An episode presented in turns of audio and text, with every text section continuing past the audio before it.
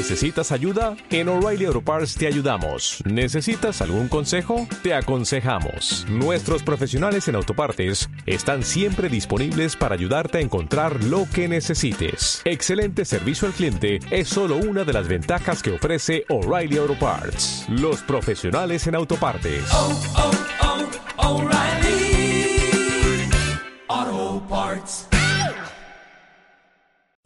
Mira tu reloj. Ya es hora de que te enteres de las novedades del deporte universitario, deporte nacional y mucho, mucho más, junto al equipo más conches de la radio JGM. Aquí comienza hincha pelotas.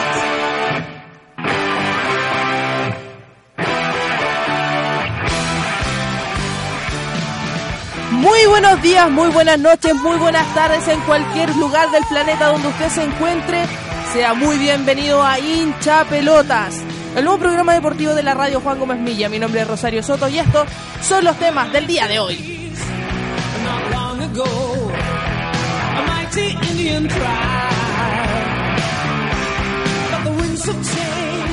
Tenemos Fenaude, Universidad de Chile se enfrentó a Universidad Católica y cayó por la cuenta mínima de visita en San Joaquín. Además, tenemos las efemérides que incluyen al campeón del fútbol chileno, además de las novedades en el deporte nacional y las mujeres por el mundo.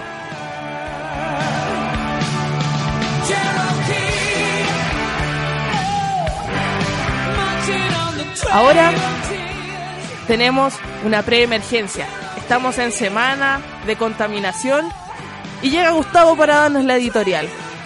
¿Cómo estás, Gustavo? Buenas tardes, Rosy. Buenas tardes a todos los que nos están escuchando. Y no, no es casualidad. No es casualidad que haya la primera emergencia y me toque a mí hacer la editorial. Eso no es casualidad.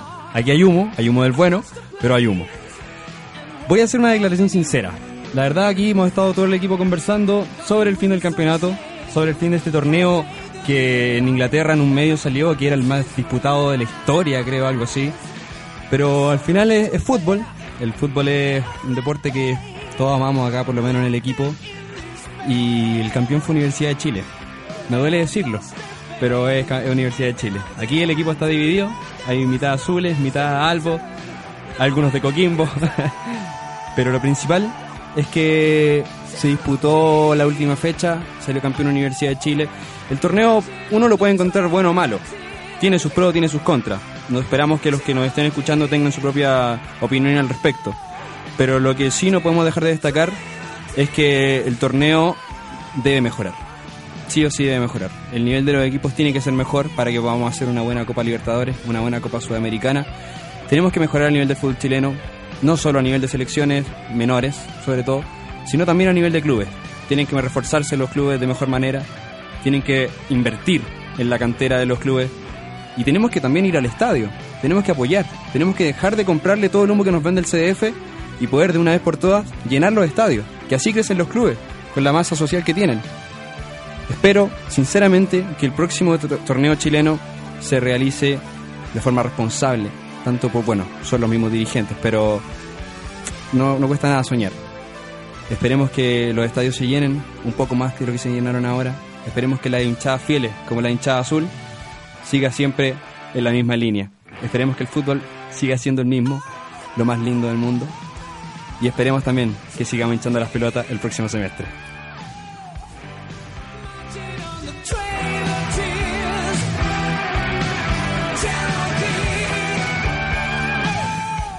Bueno, y esa era la editorial que nos traía hoy Gustavo Soto. Dejó pasado a humo, no, mentira dijo muchas verdades que la gente no se atreve a decir y que muchos dicen que con un campeonato tan disputado, por no decir irregular, se logran cosas, pero hay que, hay que ver cómo va a ser el, torneo internacional. Y no me quiero ir sin decir una última cosa. Que se acaben los hinchas de cartón. Mm. Mejor sigamos con la música. Ahora viene la música nacional. Tiro de gracia y sueños. Que no te vendan más humo. Sigue escuchando hincha pelotas y entérate de todo el acontecer deportivo. personajes precisos, necesarios, tomando cerveza en el pasto. Hey, hermano, toma mi mano y hagamos un pacto, pacto, pacto, pacto, pacto.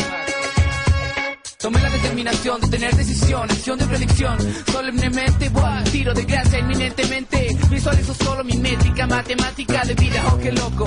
Calle, calle, muva, muva, motinar. Quiero poder feliz expresar mi angustia. Al pasional movimiento mundial del rap hip hop, solo revolucionario. Nada que ver con el mercado del glamour posiciones superfluas. De la luz de este mismo oído de mi Chile, este Chile que dile, dale a solo lo que somos. En precocicosis, estoy bajo los beats de mi corte, trámite. Oh, viste cómo caíste como un mensaje en el viaje de viraje y todo esto en presencia y puntualidad.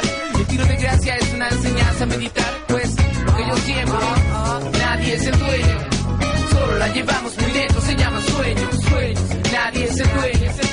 Solo la llevamos muy dentro, se llama sueño. Lo que los demás alejan por no conocer sus propios límites humanos, sus propias fallas. No hemos ganado, en fin, comienza un nuevo día. Qué temor, mira mis fechas, mira mis prácticas. Cada segundo son desengaños, mira mis tácticas. Que en años me condenan, apoderándose de mi historia.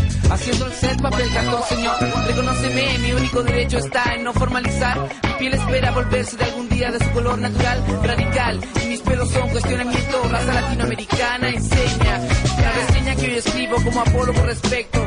Me recuerdo una vez una historia sin final, decisión, predicción, obstáculo. Y en la escuela yo llevo mis estudios. El estudio estúpido, oído sobre sitio y yo. Pedro, Juan y Diego son tan libres como yo. Pero en este laberinto nadie sabe su destino y es palabra contra hechos. Ah, ah, nadie es el dueño. Solo la llevamos muy dentro, se llama sueño. Nadie es el dueño. Solo la llevamos muy dentro, se llama sueño. What, what, what,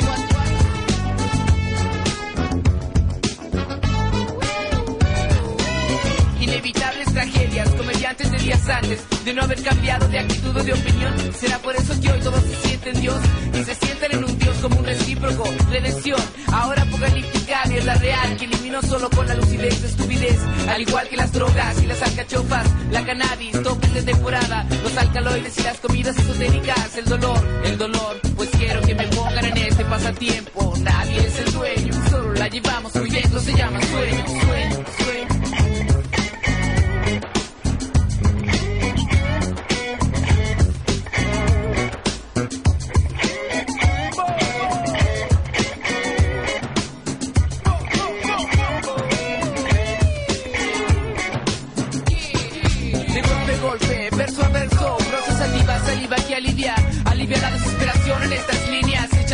Común. La evolución musical, no sé a dónde vamos a llegar, tiros al aire, baile satírico, cínico, jaja, rap shit, rap shit. Nadie es el dueño, solo la llevamos muy dentro, se llama sueño, sueño. Nadie es el dueño, solo la llevamos muy dentro, se llama sueño, sueño.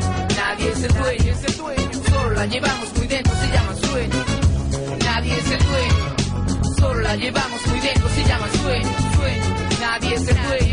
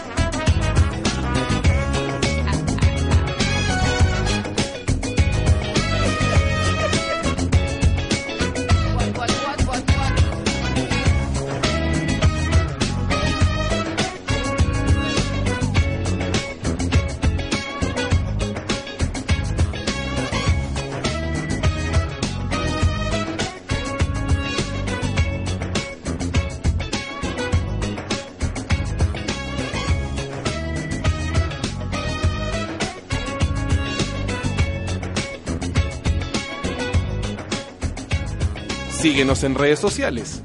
Búscanos en Facebook como hinchapelotas y comenta con el hashtag hinchapelotas en el Twitter arroba JGM Radio. Y ya estamos de vuelta acá en hincha pelotas, tal como lo adelantábamos en los titulares.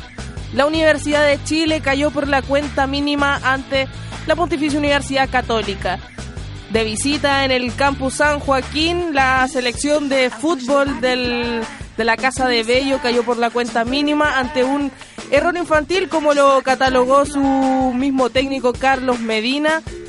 Un, gol que fue bastante, bastante eh, que deja de desear para la calidad de un, de un portero seleccionado universitario. Eh, dolorosa, creo que sin haber jugado tan bien, creo que no merecimos perder. Es, un partido medio bisagra este porque ya habíamos perdido el primer partido, perder un segundo partido en la eliminatoria nos aleja bastante de la, de la clasificación, de la ilusión de clasificar. Pero bueno, esto está, está recién partiendo y nos vamos a jugar todas nuestras cartas como para, para tratar de conseguir esa clasificación ansiada. Bueno, ya estábamos escuchando a Carlos Medina, el técnico de la selección de fútbol de la Universidad de Chile, en donde, claro, recalcaba que el, el resultado no había sido lo más justo a su parecer, porque el, si bien el partido se dio en muchas ocasiones para los eh, seleccionados de la Casa de Bello, se lo terminó llevando por la cuenta mínima la Universidad Católica dirigida por Mario Lepe. Ahora sí vamos a escuchar la cuña en donde dice que eh, por un error infantil eh, perdieron los puntos. Eh, hemos, estamos un poco faltos de fútbol. Eh, hemos, hemos apelado más que nada a la, garra que, al, buen juego y obviamente no nos ha alcanzado. Eh, nos costó un, error infantil de nuestro arquero, nos costó, nos costó el partido, pero bueno, esto es así. Hay que seguir luchando, hay que seguir eh, batallando hasta el final. Hay que recordar que este partido se jugó en el contexto de la FENA o de la eh, asociación que eh, reúne a las eh, universidades y disputan un campeonato metropolitano. Por la cuenta mínima ya habían perdido el, el partido anterior, así que eh, estima también que el próximo partido que es ante UTEM logren rescatar puntos. Nuestro equipo eh, ha, sufrido una modificación con respecto al año pasado. El año pasado teníamos un equipo un poco más sólido. Eh, tengo como tres o cuatro jugadores de ese, de ese plantel lesionado que los recuperaré más adelante, pero hemos sentido la pérdida de, de- esos jugadores. Y no hemos podido, no he tenido con qué, reemplazarlos. Claro, un equipo corto también reconoce ahí el, el profe Carlos Medina, pero aún así espera eh, sacar los puntos con UTEM que van a jugar próximamente. Recuerde que también eh, la, la nota de este partido la va a poder leer en deporteazul.cl, los resultados también los puede encontrar ahí. Y la tabla de posiciones está en fenaude.cl. Ahora vamos a ir con los torneos interfacultades. ¿Qué acción hubo este fin de semana? Sebastián Rojas nos Así trae es. las novedades del taekwondo. Muy buenas tardes, Rosario. Muy buenas tardes, muy buenos días, muy buenas noches. Da lo mismo el horario. Eh, bueno, este sábado se realizó el primer torneo interfacultades de Taekwondo del 2017. Certamen que se inició cerca de las 12 horas en el Gimnasio Club Atlético de Santiago y convocó a cerca de 40 competidores de la casa de estudio y un par de, de- de- de competidores que venían de la Universidad de Valparaíso. Eh, el PUMSAE, que abrió las competencias, tanto en individual como en duplas, y los distintos participantes realizaron una serie de movimientos defensivos y ofensivos. En eso se, se enfoca principalmente esta, esta competencia. Y Claudio Huaracán, estudiante de Ingeniería Mecánica, quien participó por segunda vez en el PUMSAE, quedó en el primer lugar de la categoría principiantes y valoró princi- eh, eh, positivamente su rendimiento.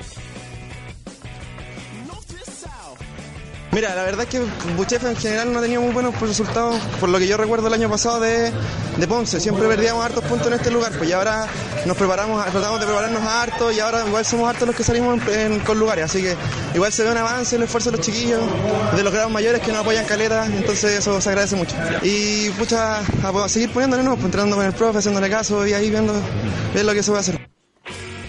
Cerca de las 14 horas se iniciaron los combates de hombres y mujeres de hasta 58 y 49 kilogramos respectivamente. Los duelos eh, fueron a dos rounds con una duración de un minuto y medio eh, cada uno y 45 minutos de descanso. No, 45 segundos de descanso, perdón. Eh, Licer Rebolledo, estudiante de geología, se, quedó con el primer lugar de la categoría avanzado en menos de 57 kilogramos y reconoció que los entrenamientos están dando frutos. Sí, porque probé nuevas cosas, hice nuevas patadas y tenía harta confianza. Y veo que todo el esfuerzo que uno pone cada día al entrenar da resultados. El año pasado éramos a lo más 10 personas, ahora vinimos 20 de, de la Facultad de Ingeniería y todos están súper comprometidos y motivados. Yo creo que se siente las ganas en cada entrenamiento y aquí se está vi- viendo todos los resultados. Mientras que Diego Galleguillos, de Ingeniería Comercial, se quedó con el otro, con el oro en menos de 68 kilos avanzado y proyectó los objetivos que tiene FEN para este año. En la FEM llevamos ganando cuatro, cuatro o cinco años en varones y tres o cuatro en mujeres, no estoy tan seguro. Y el objetivo era mantener ese, ese resultado. Eh, está súper difícil esta competencia porque hay muchos más competidores que otros años, entonces eso hace que sea más, los puntos se peleen más. Pero es súper bueno porque eso nos deja como el desafío más grande para mantener el resultado. Ese es el objetivo final. El próximo TIF de Taekwondo se realizará durante el mes de agosto. La fecha y el recinto aún no se confirman. Así que apenas tengamos esta información, Rosario, la vamos a dar a conocer mediante este medio. Y también otros resultados de esta fecha los pueden encontrar en deporteazul.cl. Sí, claro, como decía ahí Sebastián, todo está en Deporte Azul, tabla de posiciones, resultados y toda la información respecto al deporte universitario está disponible ahí. Ahora llega Sebastián Bordoy con todas las novedades del fútbol. ¿Qué pasó este fin de semana, Sebastián? Eh, buenas tardes, Rosario. Bueno, los torneos interfacultades parece que son de los Sebastián esta tarde. Bueno, también tuvimos acción en lo que es el torneo de fútbol masculinos, más específicamente. Eh, tenemos tres resultados, dos fueron eh, partidos fueron suspendidos eh, debido a las lluvias y que se estaban programados en el terreno de Antumapu. Este fin de semana FEN volvió a la victoria luego de un traspié del, del actual campeón, venció 2-0 a Filosofía. En el duelo de la salud, Medicentro empató a 1 con Medicina Occidente. Y Odontología, que es el partido que vamos a ver eh, más, eh, con mayor profundidad, perdió con ICI, que hace de local en Juan Gómez Milla, por 2 a 0. Estos puntos eran muy importantes para el conjunto de Macul con Grecia, porque ellos están, bueno, nosotros estamos, yo soy parte del equipo, me voy a referir más de esa manera, estamos buscando los playoffs. Eh, es un, un objetivo que nos fijamos a principio de año. Eh, el año pasado fue el primer año en primera desde mucho tiempo. Entonces nos fijamos simplemente eh, mantenernos y lo cumplimos. Este año quisimos apuntar más alto y la idea es eh, clasificar a los playoffs y de ahí en más ya cualquier avance sería un premio para el equipo. Así valoraba los tres puntos el técnico, dice y Pablo Ortiz.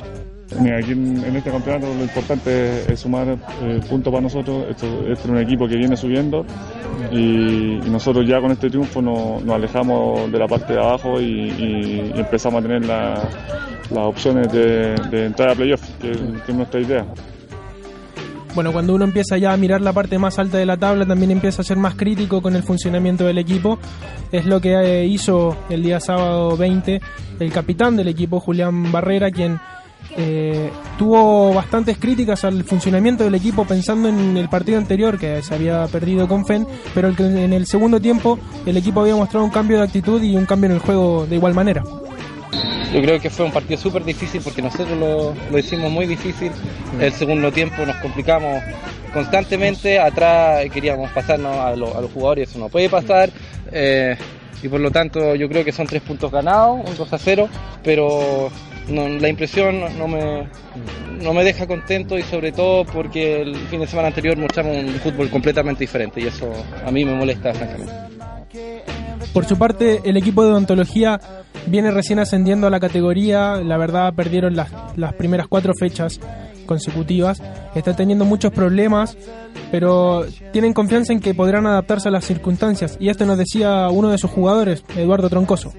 Digo, estamos jugando con, con presiones innecesarias, pero el costo de subir a, la serie honor y, hay que adaptarse luego con las circunstancias que están ocurriendo. Eh, claro, no se los dado el resultado, pero hay que seguir trabajando para, para que el equipo empiece a funcionar y ya empezar a ganar los primeros puntos. Otro integrante del plantel, Sebastián Cordero, nos adentraba más en las problemáticas del plantel, en las problemáticas del equipo que están teniendo a la hora de fijar horas de entrenamiento y un lugar de entrenamiento a la vez. En la situación que estamos como odontología es preocupante, no, no tenemos sitio para entrenar, de hecho no, a está casi, casi tres semanas sin entrenar, entonces la situación es que estamos en fiel reflejo de eso. El hecho de que no, puedo podamos entrenar eh, es preocupante y se ve reflejado en la cancha. Últimamente ya no tenemos conexión entre nosotros, eh, no hay fútbol, de hecho estamos al puro pelotazo. Bueno, la verdad es que esto que resaltaba al final, lo del juego de odontología, podía verse el día sábado en Juan Gómez Milla. La verdad es que su juego se veía mermado, se notaba que que le faltaban ideas, le faltaba un- una conexión en el medio, se lo saltaban mucho. Buscaban a su puntero derecho, que era bastante rápido, eh, tenía buena faceta para encarar pero más que eso no se le podía ver al equipo y la verdad luego del partido y tomando estas declaraciones mucho no se les puede culpar tampoco. Sí, una situación bien complicada la que comentabas ahí de odontología, que hace tres semanas no tienen un lugar para entrenar. Entonces eso también eh, los hacen competir eh, de manera eh, interna en la universidad y aún así se pueden ver eh, muy mermadas las participaciones de estos jóvenes al no tener un lugar donde entrenar. Bueno, la verdad que es bastante complicado ver los errores en el fin de semana, intentar corregirlos es imposible si no tienes entrenamiento y eh, mejorar un equipo en el partido a partido sin un entrenamiento, aunque sea uno en la semana, la verdad es bastante difícil por no decir imposible. Sí, entonces agradecemos tu informe, Sebastián. Eh, vamos a estar atentos a todas las novedades de los torneos interfacultades. Recuerden que pueden encontrar todos estos resu- resultados en deporteazul.cl, tabla de posiciones y también eh, la programación. Recuerden también que nos pueden seguir en nuestras redes sociales, hincha pelotas ahí en Facebook, también en Instagram, arroba hincha.pelotas y escribirnos en el Twitter, arroba JGM Radio con el hashtag hincha pelotas. Seguimos con la música y ahora se viene Calle 13. Que no te vendan más humo. Sigue escuchando hincha pelotas y entérate de todo el acontecer deportivo.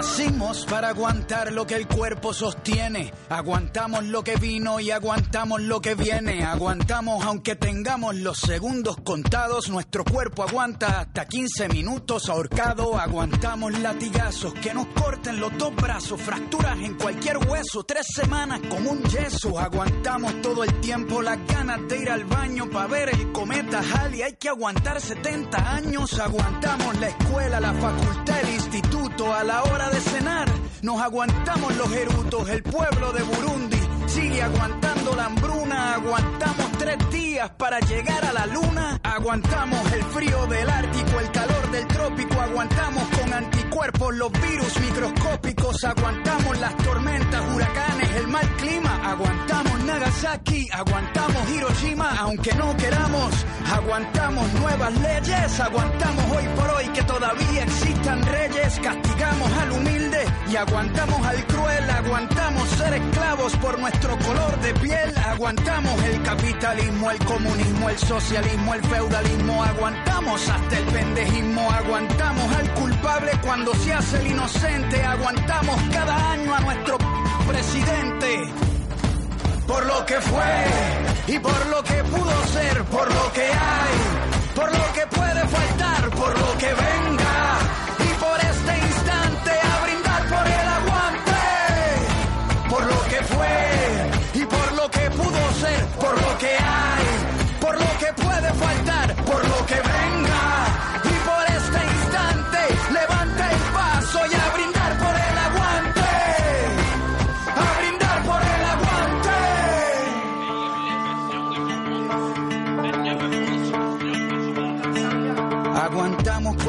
tipo de dolor aunque nos duela. Aguantamos Pinochet, aguantamos a Videla, Franco, Mau, Ríos, Montt, Mugabe, Hitler, Idi Amin, Stalin, Bush, Truman, Ariel Sharon y Hussein. Aguantamos más de 20 campos de concentración cuando nadas bajo el agua. Aguantas la respiración para construir una pared. Aguantamos los ladrillos, el que no fuma se aguanta el olor a cigarrillo. Aguantamos que Monsanto infecte nuestra comida. Aguantamos el agente naranja y los pesticidas. Cuando navegamos aguantamos el mareo, aguantamos el salario mínimo y el desempleo, aguantamos las Malvinas y la invasión británica en la ciudad de Pompeya, aguantamos lava volcánica y dentro de la lógica de nuestra humanidad nos creemos la mentira y nadie aguanta la verdad.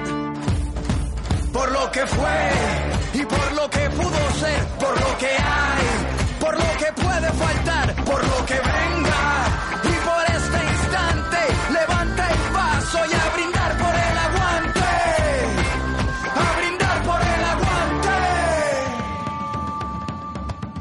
Aguantamos al ateo, al mormón, al cristiano, al budista, al judío, aguantamos al pagano, aguantamos el que vende balas y el que las dispara, aguantamos la muerte de Lennon, la de Víctor Jara, aguantamos muchas guerras, Vietnam, la guerra fría, la guerra de los 100 años, la guerra de los 6 días, que aguanten la revancha, venimos al desquite, hoy nuestro hígado aguanta lo que la barra invite.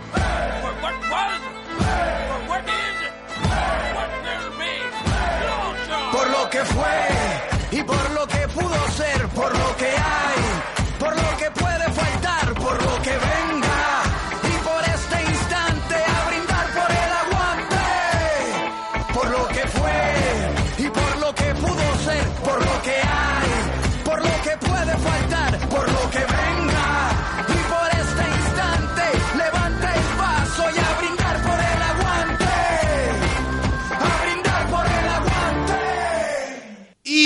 ¡Hincha pelota! Bueno, y lo que estábamos escuchando recién era el aguante de Calle 13. Ya estamos para la entrevista. Gustavo, ¿qué nos traes hoy día para esta entrevista? Sí, bueno, lo que viene hoy día es algo especial. Vienen dos, dos entrevistados. El primero, Javier Martínez, seleccionado de futsal de la Universidad de Chile y además vicepresidente del CD, del Centro Deportivo Estudiantil. También tenemos a Álvaro Ramírez, también destacado deportista de la Universidad de Chile, que participó en la Copa América de Futsal del mes pasado, eh, representando a la selección nacional. Así que tenemos dos, dos eminencias del deporte universitario en este momento. Claro, ¿Cómo están dos- chicos? dos pesos pesados del, Del futsal. fut- del futsal. ¿Cómo están? Bien, bien, todo bien acá, una experiencia nueva aquí en la radio. ¿Cómo estás Javier? Eh, muy bien, muchas gracias por la invitación. Esperamos compartir con ustedes. Hay que recordar que ambos estudiantes son de la Facultad de Ciencias Físicas y Matemáticas de Bochef. Y vamos- Ingenieros. ingenieros. Vamos a empezar con la entrevista. A- así dicen. Bueno, lo primero, chicos, es que no. que- que primero queremos que nos cuenten más o menos en qué está el futsal de la Universidad de Chile, en qué nivel está. Lamentablemente subimos que no se pudo jugar la Copa Universus con la USACH, pero ya empezó el, el campeonato, así que por favor un pequeño análisis de cómo está el futsal en la Universidad de Chile. Eh, bueno, actualmente nos encontramos jugando el torneo FENAUDE junto a aproximadamente 18 equipos. Eh, un torneo que ha ido creciendo año a año. El año pasado era muy poco, un torneo de muy baja competencia. Eh, eso nos hacía llegar mal preparado al torneo nacional. Y respecto a Universus, eh, las reglas son las reglas. Uni- eh, la USAC tenía que colocar el recinto y lamentablemente no lo tienen. El estadio Víctor Jara tampoco pudo estar disponible, así que nos quedamos sin jugar.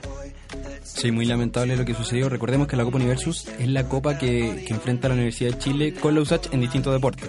Y se hace en marzo y entre marzo y abril de, De del todos año. los- sí, claro, de cada año. Y se van turnando en, en año en que le toca organizar a cada universidad. Eh, bueno, acabamos de presenciar el final del partido de, de estos dos chicos. Eh, Javier estaba en la banca, Álvaro estaba rompiéndola en la cancha. Eh, el resultado fue 6 a 0 a favor, chicos. ¿Qué, tal el partido? ¿Cómo estuvo? Bueno, el, olor estuvo fuerte, así que yo creo que corrieron harto. Sí, esto- bueno, eso no se siente, no se siente. Pero no, Duoc, eh, un equipo súper débil, súper débil. Eh, nos propuso nos propuso poco, pero aún así siempre nos cuesta con los equipos que se meten atrás. Entonces, lograron 6-0, eh, superación como equipo, eh, definir los momentos importantes y así vamos creciendo en el campeonato, que es nuestra prioridad. El FNV, sobre todo, esa es nuestro foco este año. Javier, ¿alguna palabra? ¿Alguna defensa? Sí, me Tu gustaría mencionar que estuve jugando el primer tiempo. Solo voy a dejarlo claro. eh, que también estamos bien en- posicionados actualmente. Llevamos pocas fechas. Eh, pero para lo apretado que se viene este campeonato, eh, vamos bien. Así que tenemos harta fe en lo que podemos hacer. Recordemos que estamos conversando con Javier Martínez y Álvaro Ramírez, seleccionado de futsal de la Universidad de Chile y de la selección respectivamente. Vamos a compartir en las redes sociales el Instagram y los hashtags que propusieron los dos invitados de esta noche. Y- Entonces van a estar disponibles en arroba hincha.pelotas. Las cuentas son las siguientes. El hashtag, que el primer hashtag que propusieron estos dos chicos, hashtag Invictus. No sé qué será, en realidad dicen, dicen que es el equipo leyenda de la Facultad de Ingeniería de futsal, de baby fútbol. Dicen que son los campeones, que, que la rompen toda la semana. Bueno, habrá que creerle a los chicos. También hashtag futsal, futsal Chile. Y las cuentas de Instagram de los dos muchachos, arroba y arroba Álvaro Tomás. La última A, un 4, en honor a la camiseta de, de aquí del crack presente. Entonces ahí en la cuenta arroba hincha.pelotas va a estar disponible la foto con los hashtags y las cuentas respectivas de nuestros entrevistados. Y la, y la pinta del arquero de la Universidad de Futsal, que con una camiseta amarilla. ¿Qué tremenda. pinta? ¿Qué pinta ¿Qué se sacó? pintaza? ¿Qué pintaza sacó Una esta facha. una facha tremenda. Eh, bueno, Javier, por otra parte, tú eres vicepresidente del CDE. Recordemos, esto es una, es una buena plataforma para el CDE. Totalmente. Para, para poder expresar no solo sus proyectos, sino también las preocupaciones que tienen respecto al, al deporte en, en la universidad. Queremos darte la tribuna para primero que todo hagas un, un análisis, un, un análisis más o menos resumido de, lo, de en qué está el CDE ahora y, y qué se viene prontamente. Eh, ya, actualmente el CDE eh, se encuentra trabajando en lo que va a ser la Supercopa. También estamos haciendo visitas institucionales a todos los CDE locales que entendemos que se están formando en algunos lugares donde antes no estaban, lo cual es sumamente importante para nosotros porque ello nos permite tener un desarrollo local del deporte. Eh, también estamos teniendo trabajo a nivel de selecciones, que es una de las ramas que trabaja el CDE, eh, en todo lo que es la representación y, la- y los estándares necesarios para que los deportistas puedan desarrollarse a cabalidad. Eh, en nivel de comunicaciones, ahí compartimos junto a ustedes, eh, esperamos poder compartir todas las experiencias, tanto del CDE central como de los CDE locales y de los deportes, ya sea las competencias como el torneo de mechón, los TIF, eh, los JOE que se vienen el próximo semestre. Así que harta pega, eh, pero súper entretenido, súper motivante. Eh, y me gustaría volver al punto de, de la Supercopa. Eh, mañana van a conversar los presidentes de los CD locales. Ojalá que todos conozcan quiénes son sus presidentes del CD local. Eh, respecto a los torneos que se van a disputar, esto va a ser una competencia donde van a competir los campeones de las competencias internas que hay por facultad. Entonces, a modo de ejemplo, eh, los campeones de baby fútbol de futbolito, de ingeniería, van a eh, pelear. Ya sé con qué ánimo viene ¿no? Recordando- a competir. Claro, van a pelear contra los de ICI, por ejemplo, de Gómez Milla. Ah, o sea, Entonces vamos a sacar un campeón de campeones. Esto es como- Invictus, Invictus contra FEM. Claro. Se viene. Entonces ya sabemos al tiro quién gana la primera llave. Entonces, ¿Este es un campeonato de ida y vuelta? eh, no, no un partido, solo un partido. Aquí el que pierde para la casa. Y también recordemos que hay más competencias. Está también básquetbol 3x3. Eh, ping-pong, ajedrez, hay hartas competencias. Va a depender. Fútbol tenis también. Sí. Claro, eh, va a depender netamente de las competencias que puedan desarrollar los sedes locales. Entonces, por eso es importante que la gente los conozca, trabaje junto a ellos, los valide internamente, que los directores de deporte también sepan de lo que se trata. Que les exijan Y también. que les exijan. A los sedes hay que exigirles para que trabajen. Tienen que responder, son los representantes. Son los representantes del deporte por cada facultad. Exactamente. Así que sí, vamos a tener que empezar a, aquí a, a- casi que a rendir cuentas al, A pedirles, a los totalmente. locales. Sí, totalmente. Eh, bueno, chicos, también hay, hay varias cosas en las que podemos desarrollar aquí nuestros tópicos de hoy. Aparte de la, de la facha acá. El amarillo es... el amarillo patito de Javier Martínez y, Para la foto, para la foto. y el aroma. No, no sé qué, fra- qué fragancia estará usando Javier Martínez, pero está...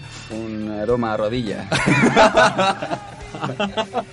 Recordemos que estamos conversando con Javier Martínez y Álvaro Ramírez, seleccionados de futsal de la Universidad de Chile y de la selección absoluta.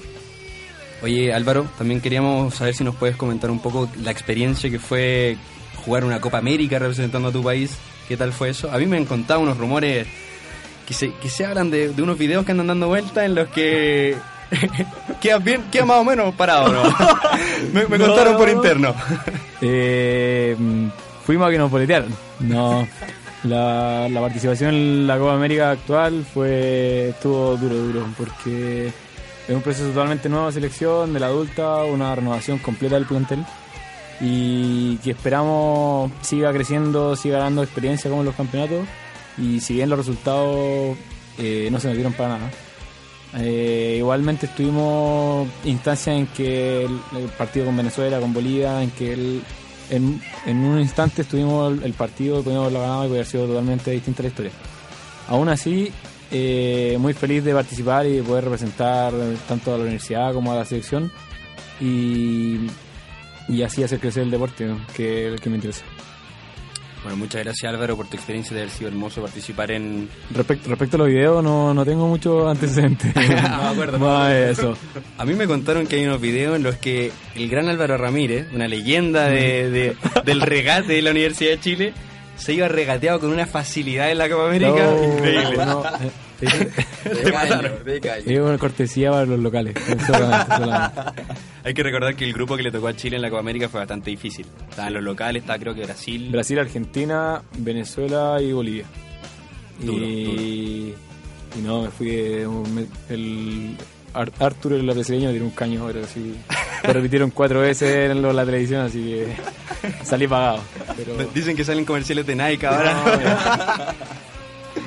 bueno chicos, les queríamos agradecer la, la disposición que tuvieron a venir, al venir después de un partido, la- las ganas que le pusieron también y, y desearles mucha suerte en sus próximos proyectos, en los partidos que vienen con la selección, que representen muy bien a la universidad. Y bueno, agradecerles también, y también agradecerte a ti Javier por ser parte de este CDE, de esta organización tan bonita que, que lleva a cabo todas estas competencias o sea, eh, deportivas de la universidad y que, que- que queremos que la, la comunidad de la Universidad de Chile conozca al CDE, que se acerque a sus sedes locales, que también se acerque al CDE, al CDE más global, al CDE central y que bueno que, que no- nos conozcamos entre todos, no, sea, no solo la comunidad deportiva, sino también la, la comunidad que, que le gusta ver deporte y también los otros estudiantes. ¿Cómo- ¿Por qué no? Agradecemos entonces la presencia de Javier, de Álvaro y también la de, de Gustavo que estuvo a cargo de esta entrevista. Muchas, gracias. Muchas gracias por la invitación, se pasaron. Muchas gracias, nos vemos. Y ahora seguimos con la música nacional. Se viene Anita Tijoux con Shadaya Mansur. Somos Sur. Que no te vendan más humo. Sigue escuchando hincha pelotas y entérate de todo el acontecer deportivo. Tú nos dices que debemos sentarnos, pero las ideas solo pueden levantarnos, caminar, recorrer, no rendirse ni retroceder, ver, aprender como esponja absorbe. Nadie sobre todos, faltan todos, suman todos para todos, todo para nosotros. Soñamos en grande que se caiga el imperio, lo gritamos alto, no queda más remedio. Esto no es utopía, es alegre rebeldía del baile de los que sobran de la danza tuya y mía. Levantarnos para decir basta. Ni África ni América Latina se suba. Un barro con casco con lápiz a patear el fiasco. Provocar un social terremoto en este charco.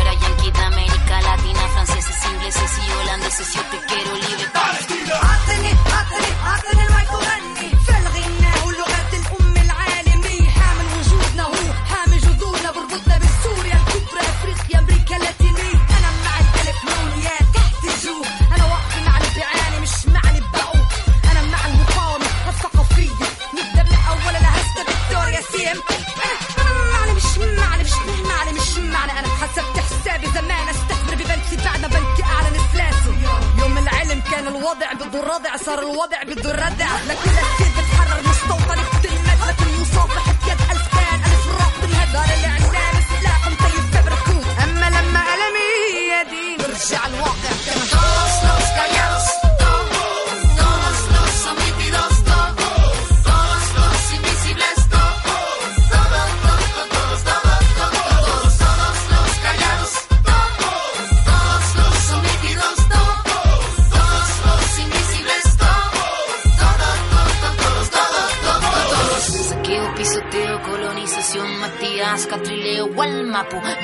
venceremos, del cielo al suelo y del suelo al cielo vamos. Caballito blanco, vuelve pa' tu pueblo, no te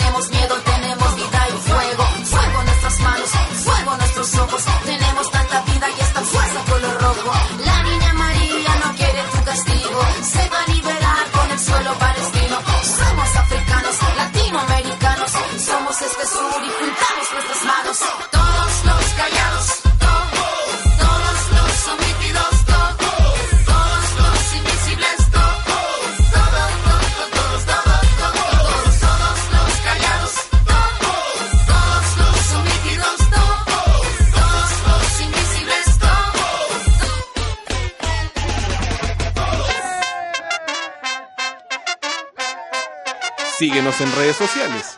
Búscanos en Facebook como hincha pelotas y comenta con el hashtag hinchapelotas en el Twitter arroba JGM Radio.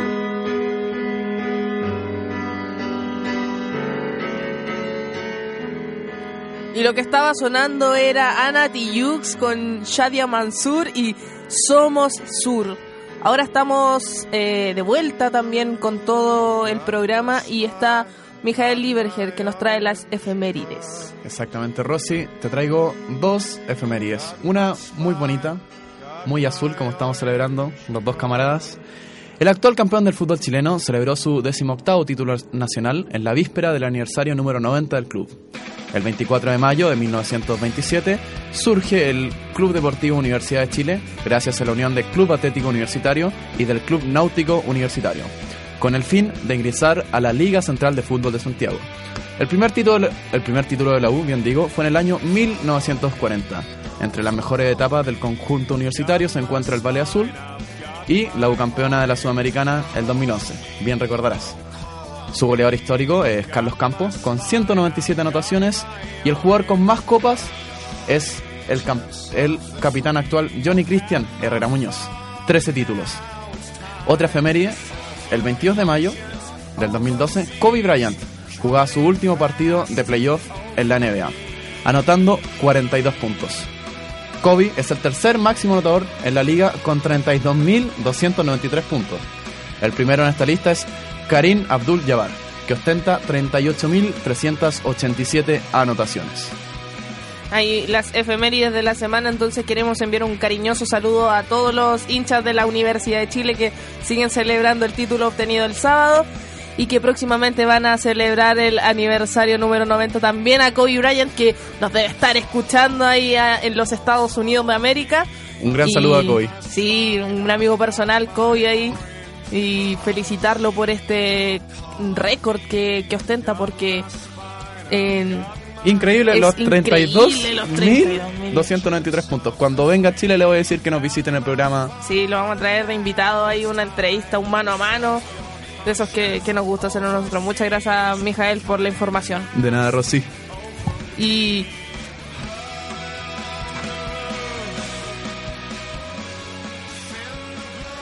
Síguenos en redes sociales. Búscanos en Facebook como hinchapelotas y comenta con el hashtag hinchapelotas en el Twitter arroba JGM Radio. Y ahora llega Gustavo Soto para darnos toda la información del deporte nacional. Hay una chilena que fue premiada en el extranjero, ¿sí o no, Gustavo? Sí, sí, Rosario, estamos orgullosos todos nosotros porque Christian Endler fue la arquera menos batida del fútbol español. Es decir, se alzó con el premio Zamora. Es, bueno, aquí hay muchas cosas que destacar. La chilena eh, recibió nueve tantos en los 23 partidos que disputó con el Valencia. El Valencia terminó tercero detrás del Atlético de Madrid y del Barcelona, que son grandes potencias tanto en fútbol masculino como en fútbol femenino. Y es muy destacable lo que hizo Christian Endler. Es su primera temporada en Europa. Eh, promedió un, un coeficiente de 0.39. Es, es muy bajo. Y, de hecho, si lo consideras que además no fue en el mejor equipo, eh, es, un, es un logro increíble. La chilena fue la primera extranjera en ganar este, este título, Trofeo Zamora, que premia al arquero menos batido del fútbol español. Y se llama así por un, por un ex arquero legendario, arquero español de- del Fútbol Club Barcelona Zamora.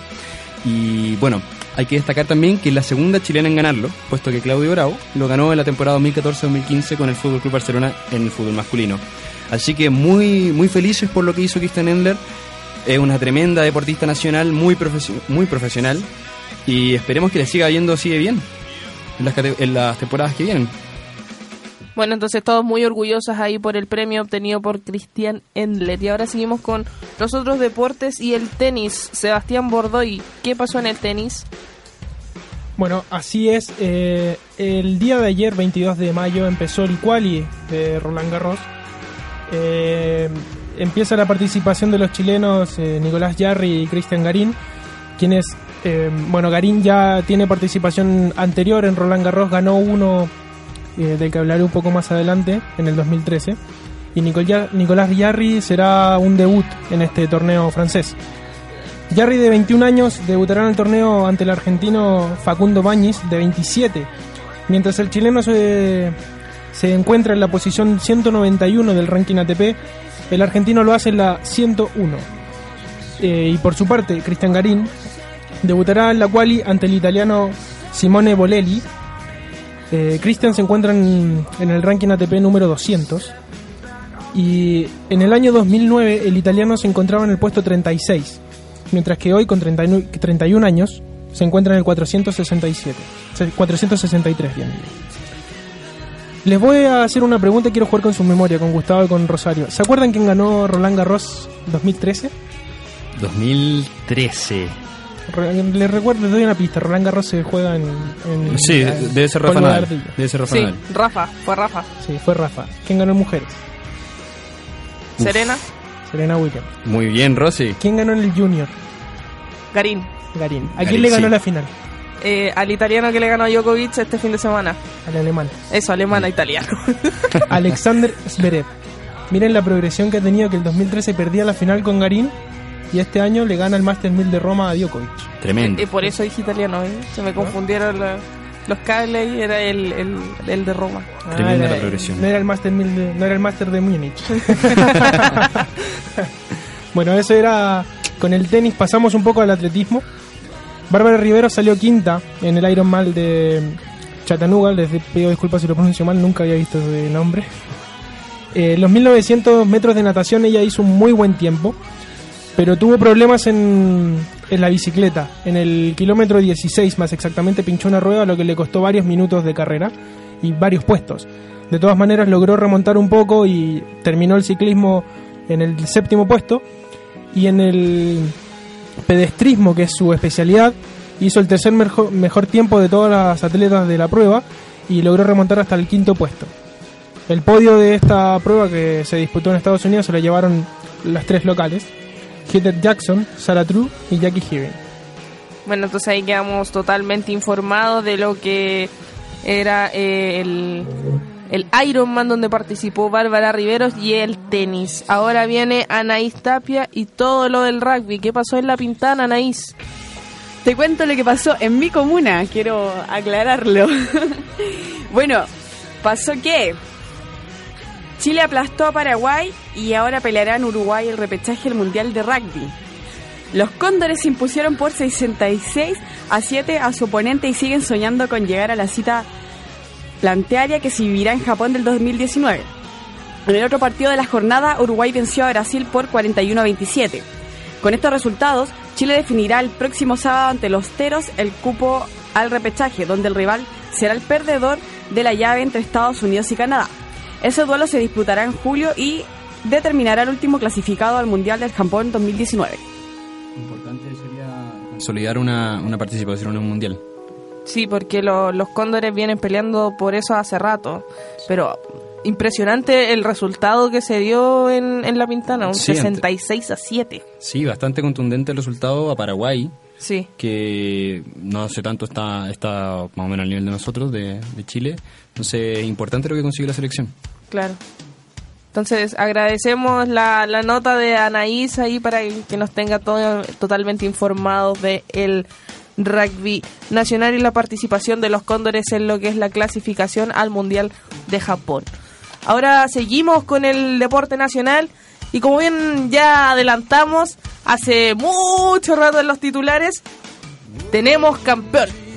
Tenemos campeón en el fútbol nacional y el título se tiñó de azul. ¿Sí o no, Mijael? El título se tiñó azul en una sufrida jornada en el Estadio Nacional. Estábamos a dos canchas viendo qué pasaba con Cobresal y Colo Colo, pero finalmente Mora se ratificó como el goleador del torneo chileno, con 12 tantos, rompiendo una maldición que tenía la U hace años. Te recuerdo, el último goleador de la U, ¿tú sabes quién fue? Gustavo Canales. Último goleador de la U y, de tor- y del torneo, bien digo, fue Heidi González eh, en la temporada ¿en no- serio? 99-2000. El De-. Desde ahí la U nunca había tenido un goleador.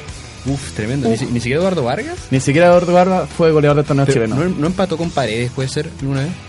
No, el último goleador del torneo chileno y de la U fue Heidi González en la temporada 99-2000. Tremendo. Este, este título igual es como un poco para el recuerdo por la, para la Universidad de Chile, ya que, como veíamos antes del programa, Mijael, eh, encontramos una foto de Felipe Mora y Diego Gabriel Rivarola cuando, cuando Mora tenía, creo que 8 o 9 años. Sí, cuando era chiquito, él, él siempre de hecho demostró su, su amor a la camiseta azul, él quería hacer las inferiores en Universidad de Chile, pero como su vivienda está en la Florida y la cercanía, lo hizo formarse ahí en Audax Italiano.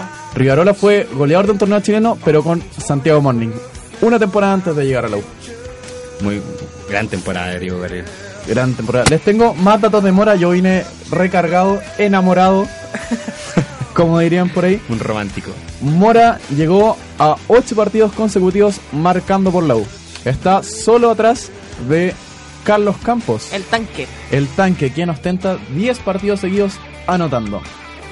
¿Podrá, Otro, otro, ¿podrá seguir? ¿Podrá seguir intentándolo o, o se va? Uh, esa dura pregunta. Yo creo que quizá la vuelta de, De, la Confederaciones, porque fue citado a Copa Confederaciones Felipe Mora. Yo me asusté un poco después del patadón que recibió en el minuto por ahí 60 creo que fue. Fue como en el 70 y tuvo que estar con hielo. Le tuvieron que poner hielo ahí en la rodilla. Salió llorando de la cancha Felipe Mora.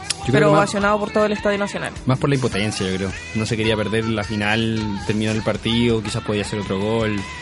Yo creo que más por eso fue el, el tema de, como de la impotencia que mostró. Incluso reacciona, reacciona ante la patada. Sí, reaccionó, se paró, Sí, se paró rápidamente. Se paró muy enojado. Rara esa actitud en Mora, no, la, no, la, no. no la había visto antes. Pero se, entiende también en el contexto del partido que disputaron y, cómo se estaba dando el resultado, porque Colo Colo estaba ganando en La Serena y en cualquier momento podría caer el empate de, de San Luis y dejar a la U sin pan ni pedazo. Hemos, hemos hablado mucho del partido de la Universidad de Chile, que hablar un poco también del partido de Colo Colo y, y, y Colo Colo llegó, no sé, 15 veces al arco de al arco de Cobresal de manera clara, tuvo para haber hecho muchos goles, la defensa de Cobresal da muchas licencias, como vimos acá en el partido con en el Nacional con la U, y, y bueno, al final se consigue el triunfo, pero no, no alcanza. Está, estaba loco cuerdo con toda la llegada Sí, de Colo Colo. sí, y gran actuación del portero del portero de Cobresal, tremenda actuación. Colo Colo llegó más en este partido que cuatro o cinco fechas que yo la vi anteriormente. Sí, eh, hay, hay que ser autocrítica de parte, yo creo, del, del plantel. A mí eso eso hay que destacarle mucho a Hoyos. Él, él es un tipo humilde, un tipo trabajador.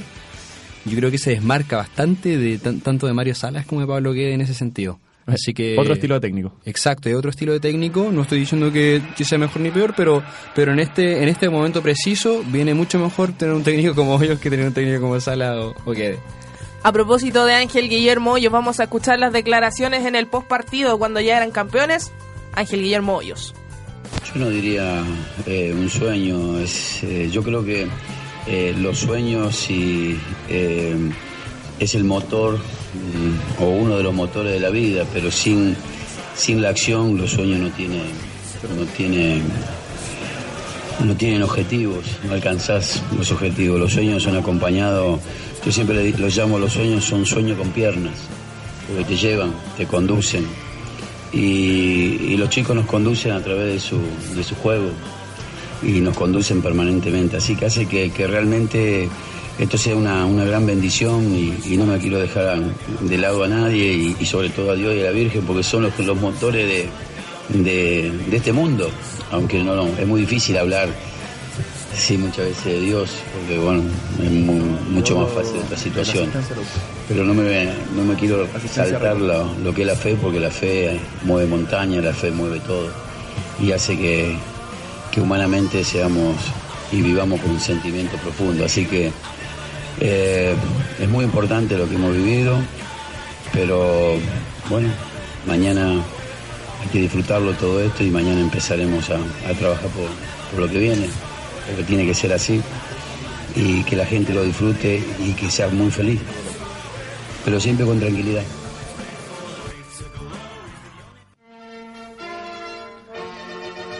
Qué bonito que se escucha hoy día.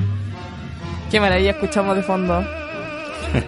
Yo quiero destacar, destacar a la hinchada de la U.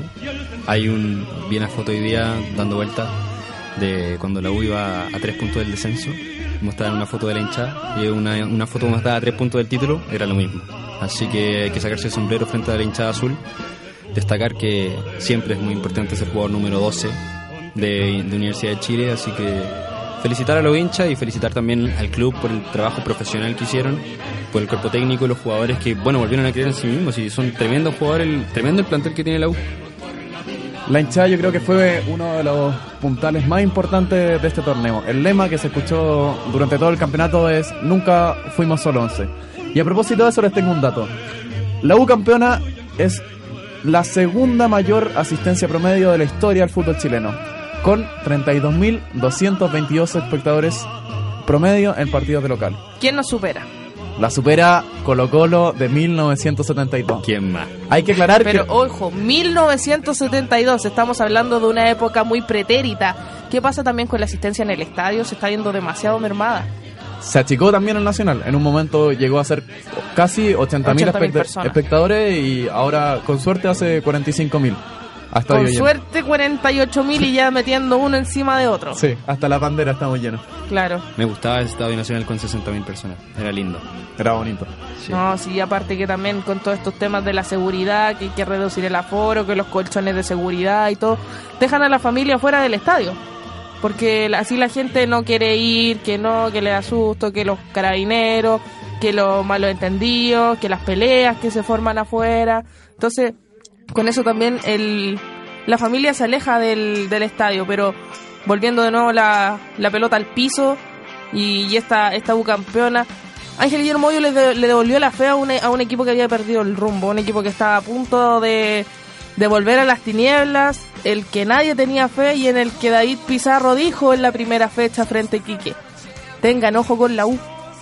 Miren lo que pasó. Colo. Colo, Colo Colo que estuvo puntero casi todo el campeonato, se desinfló al último y desde atrás picó el búho. Desde atrás picó el Más búho. sabe el diablo por viejo que por diablo. David Pizarro. David Pizarro. Otro de las figuras, además de David Pizarro, también del medio campo, fue Gustavo Lorenzetti, quien también conversó con nosotros y nos dio una declaración acerca del 18 título azul. No, de, de agradecimiento porque siempre confió en nosotros. Desde el primer momento, del primer día, laburamos calladito, con mucha humildad y acá se ven los frutos. ¿Se disfruta más? ¿Se pelea No sé, todos los títulos se disfrutan. Creo que es muy difícil, es lo más difícil en el fútbol ser campeón. eh, y este grupo lo, lo ha conseguido. Ha trabajado muy bien durante el semestre y bueno, eh, es un premio. Gustavo, en lo personal, un nuevo título con la U. Sí, el, el octavo. La verdad que, que muy contento. Y vuelvo a repetir, no es fácil ser campeón. Eh, no es fácil mantenerse en una institución tan prestigiosa y tan grande como la U. Por suerte me he podido mantener, he jugado casi todos los partidos, eh, me he sentido muy bien dentro de- del grupo, dentro del equipo, así que estoy muy contento. Qué lindo escuchar al hijo de, de Lorenzetti ahí agarrar el micrófono y, y creerse un poquito la, la figura un ratito.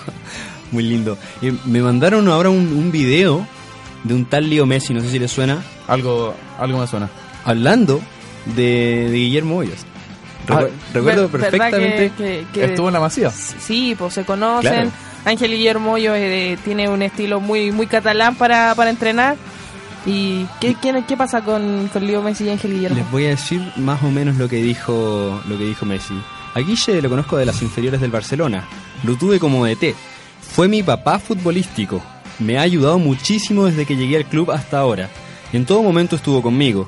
Me enseñó cosas y me llevó a estar donde estoy, en la primera división. Eso lo hizo cuando estaba jugando en el Fútbol Club Barcelona B. Y ahí lo dice cuando está debutando. Estoy agradecido que sea mi padrino futbolístico, dijo ese joven Messi a, a Guillermo Hoyos. Qué bonito el acento con el que venía el video, además. Claro, hay, que, hay sí. que destacarlo. Hay que destacar el, el acento argentino ahí. Sí, debe ser, debe ser la junta con nuestro compañero Sebastián Bordoy. Es probable. Hay una conexión ya entre, entre la U y Barcelona Sí, que, que ha sí. generado Guillermo La- ma- más las comparaciones. Ah, Ahí está Piqué con Piqué, Jara. con Jara, el guaje Moravilla. El guaje Mora. Yo Y el la, la última, pero que ya Dani Alves ya no está en el Barcelona, pero sí pasó por la tienda culé. No sé si me quedo con Matías o con Dani Alves, No, no. haciendo la alusión a Matías no, no, Rodríguez. No nos agrandemos, por Yo, favor. yo creo que el hijo de Dani Alves. Siendo bien hincha la U, el hijo de Dani Alves. Pero Matías es un crack. Sí, no, ma- mm, recordemos al Matías de 2011, que fue fundamental en, en los títulos de, de la U. Lo único malo de Matías es la celebración. ¿La celebración no te gusta? ¿Los, los, tres- los- Pésima los la tres deditos y la pera agrandada? Pésima la celebración de Matías. Pero No, jugador clasiquero también Matías. Ha convertido Sí. en hartos clásicos. sí, Matías ya es un, un referente de la Universidad de Chile. Un dato de Matías para, para el cierre. El extranjero con más títulos en la historia de la Universidad de Chile. Matías Mira. Rodríguez. Matías Rodríguez. Johnny Herrera está, no, no me acuerdo si está a punto de alcanzar a Arturo Vidal o lo alcanzó. Alcanzó a Arturo Vidal Al- con el chileno con más títulos. y es el arquero con más títulos en la historia del fútbol chileno. Tremendo. Hasta que vuelva Claudio Bravo. No lo sabemos. fútbol ficción es eso.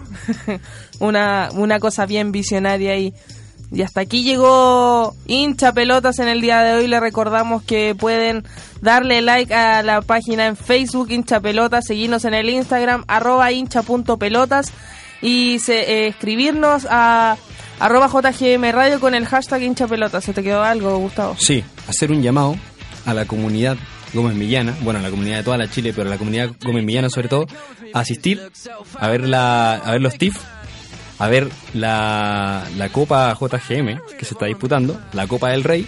Así que hay que estar atentos porque además se vienen sorpresas con, con, el, con el CDE, que está organizando la Supercopa de la Chile, que se viene bastante entretenida. Entonces dejamos a toda la gente invitada para que asista a esta Supercopa de la Universidad de Chile. Nos vamos y escuchamos a Teija con Warrior. Dejamos de hinchar pelotas por hoy. Ya estás enterado de las novedades del deporte universitario y nacional. Pronto volveremos para seguir hinchando. Sigan en la compañía de la radio JGM.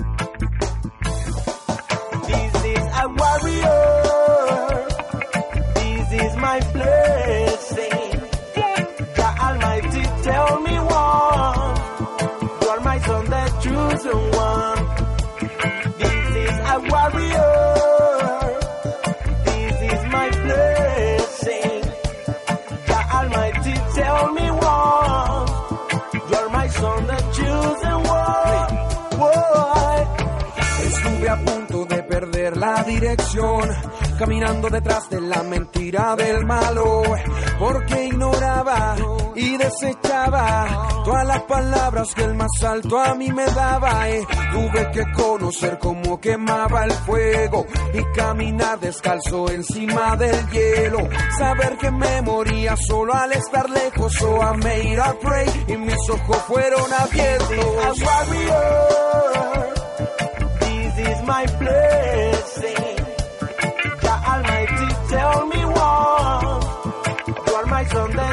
That's one.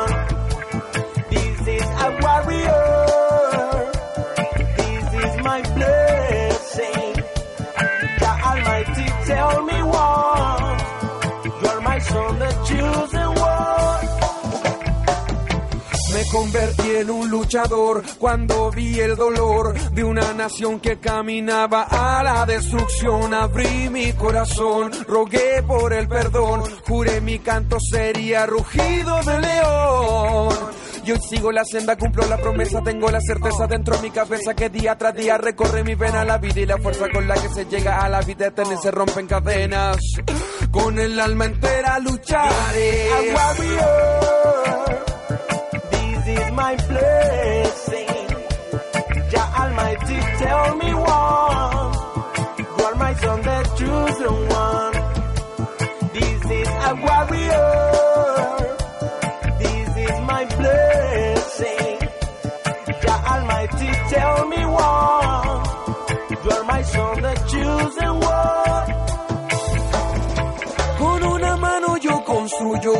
otra está mi espada con la que a diario lucho. Muchos han venido para bajarme del muro, pero mi alabanza me hace sentir más seguro. Ya tell me once, come on take my love. Por eso destruyo con mi canto la maldad. Hay una nación que espera por libertad, por eso levanto mi bandera y a luchar.